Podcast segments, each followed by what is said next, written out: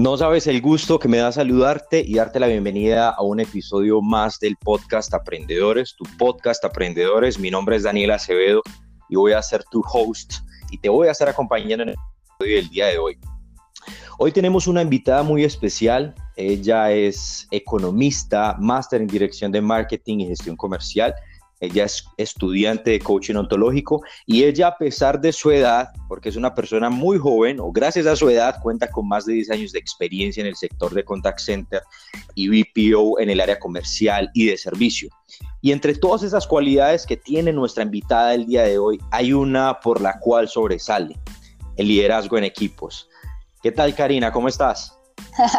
Hola Daniel, muchísimas gracias por esta invitación y no, pues gracias también por esa introducción.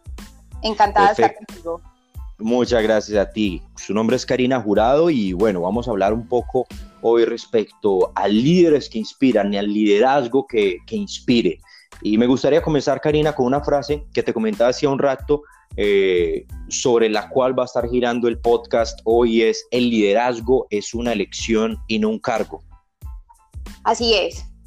Y me encanta pues que el inicio de esta conversación sea esa frase, eh, porque yo creo que definitivamente el cargo simplemente es algo eh, que nos encontramos en las compañías, que cualquier persona de acuerdo a su conocimiento profesional o técnico puede ejercer. Pero el liderazgo va muchísimo más allá, ¿cierto? Y como tú lo dices, es una decisión, es una decisión de, eh, yo lo llamaría como de, de impactar vidas. Exacto, es un tema de propósito, ¿no? Así es. Así es. En mi, caso, por ejemplo, que a muy corta edad, quizá a los 20 años, tuve que verme como, como liderando personas desde muy pequeña, pues desde muy joven. Ahí fue donde empezó mi pasión por entender qué hacía la diferencia en esos equipos que tenían líderes que, que verdaderamente motivaban. Y también he tenido la oportunidad de, de tener líderes así, ¿cierto? Exacto, exacto.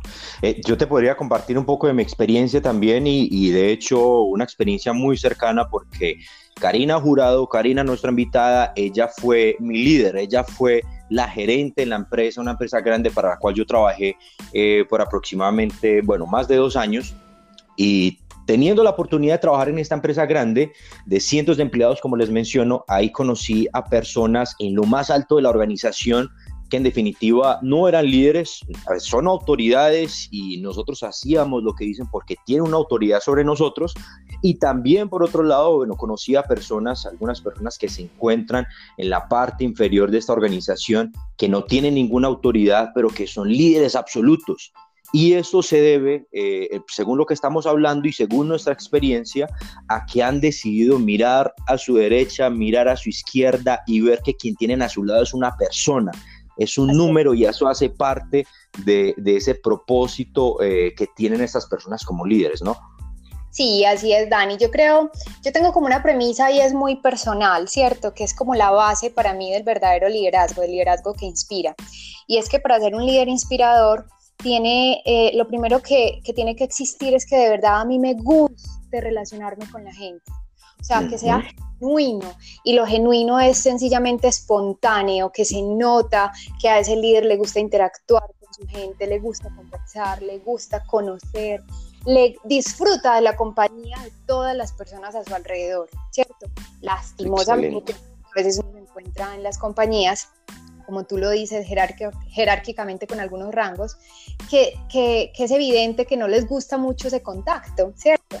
Exacto eso genera una barrera muy, muy grande. Exacto, exacto. Por ejemplo, hay una, eh, hay una frase que me gusta bastante, dice, cuando les decimos a las personas que hagan su trabajo, nosotros conseguimos trabajadores, pero cuando confiamos en las personas que ellos van a hacer su trabajo, nosotros conseguimos líderes. Y, y pensando en esta frase, por ejemplo, se me viene a la cabeza desde que muy pocas compañías nos enseñan cómo liderar. Esto es como poner a alguien eh, frente a una máquina, frente a un computador, frente a algo y decirle, deme tales resultados, pero no le estamos diciendo cómo funciona esa máquina, ¿verdad? Y esa es la razón por la cual el día de hoy, y, desde mi perspectiva, desde mi experiencia y lo que he visto, eh, abundan jefes, abundan managers, abundan eh, autoridades, pero escaseamos a veces de líderes dentro de estas compañías. Así es, yo creo que lastimosamente eh, también las compañías han caído como en, en, cómo funciona a veces el sistema y el sistema es que te contratan para un cargo, te dan las funciones de ese cargo, te entregan las metas, el presupuesto, el desafío pues que conlleve ese cargo, pero a ti nunca te dicen como líder que realmente el objetivo es hacer que tu equipo brille, es descubrir talentos de tu equipo, es llevarlos a que den la milla extra y que descubran incluso lo que ahora, hasta ahora han descubierto. Mira, hay una cosa muy bonita que a mí me encanta y es que, y lo he aprendido, no creas que, que, que yo cuando tenía 20 años ejercía el liderazgo como hoy lo ejerzo y sigo aprendiendo. Entonces, hay una cosa que, que puedo afirmar. Quien de verdad se pone la camiseta de líder cuando le ponen al frente a un equipo de personas, el punto de partida o lo que yo pienso como líder es que ese equipo tiene la capacidad de dar todo su potencial. O sea, no me menor duda de que lo puede hacer. Y la inspiración tiene que ver con ser capaz de contagiar a ese equipo precisamente de ese estado de ánimo, de que se convenzan de que pueden ir por sus sueños y por cumplimiento de todos los retos. Exactamente. Eh, yo creo que resumido es lo que estás diciendo, los líderes a la final lo que terminan haciendo es no crear más seguidores, no crear gente que les haga caso, sino que van a crear más líderes, potencian y hacen que la gente que está alrededor de ellos brille a través de la confianza, ¿no? Exactamente, es que sí, yo creo que esa era como la vieja escuela. La vieja escuela era el líder que decía exactamente cómo hay que hacerlo, qué es lo que hay que hacer. El nuevo líder simplemente debe permitir que la gente aparezca, aparezca tal cual es, con todos sus talentos y con todas sus oportunidades. Y a partir de ahí, el gran reto del líder es que esa persona logre autoobservarse y ver todo lo que tiene para dar. Porque yo lo comparo mucho con los entrenadores de fútbol. Yo no creo que un entrenador de fútbol apasionado que cuando tiene a su equipo al frente en la cancha esté pensando una cosa diferente a que su equipo es capaz de ganar ¿cierto? Sí, exacto. tiene esa energía, confía en su equipo, sabe que su equipo es ganador. Eh, los estados de ánimo siempre son contagiosos, ¿cierto? Entonces, finalmente el equipo termina eh, confiando y, generando un compromiso que es impresionante. Exacto, exacto. Yo de hecho relacionaba impresionante ese contenido de mucho valor. Yo de hecho relacionaba eso que estabas diciendo ahorita eh, no sé si has escuchado a Simon Sinek, este es un speaker a nivel internacional y él tiene eh, este concepto del círculo de oro. Sí, lo va a resumir muy rápido y me parece muy interesante, muy apropiado lo que estás diciendo. La vieja escuela es el qué, alguien que te está diciendo qué tienes que hacer. Pero él dice, bueno, tenemos tres círculos. El círculo exterior es ese qué, de esos que nos dicen qué hacer. El círculo en intermedio, por decirlo así, es el cómo, cómo lo tienes que hacer. Pero esto que nosotros nos estamos refiriendo es de que venga desde adentro, de que confiemos en las personas, es, es a través de, tener un propósito y esto obedece al por qué, por qué yo estoy haciendo lo que estoy haciendo. Y básicamente eh, eso es, digamos, lo que nos transmitía Simon Sinek y nos decía, el 100% sabe el qué hacen, algunos pocos saben cómo lo hacen, pero muy pocos saben el por qué están haciendo.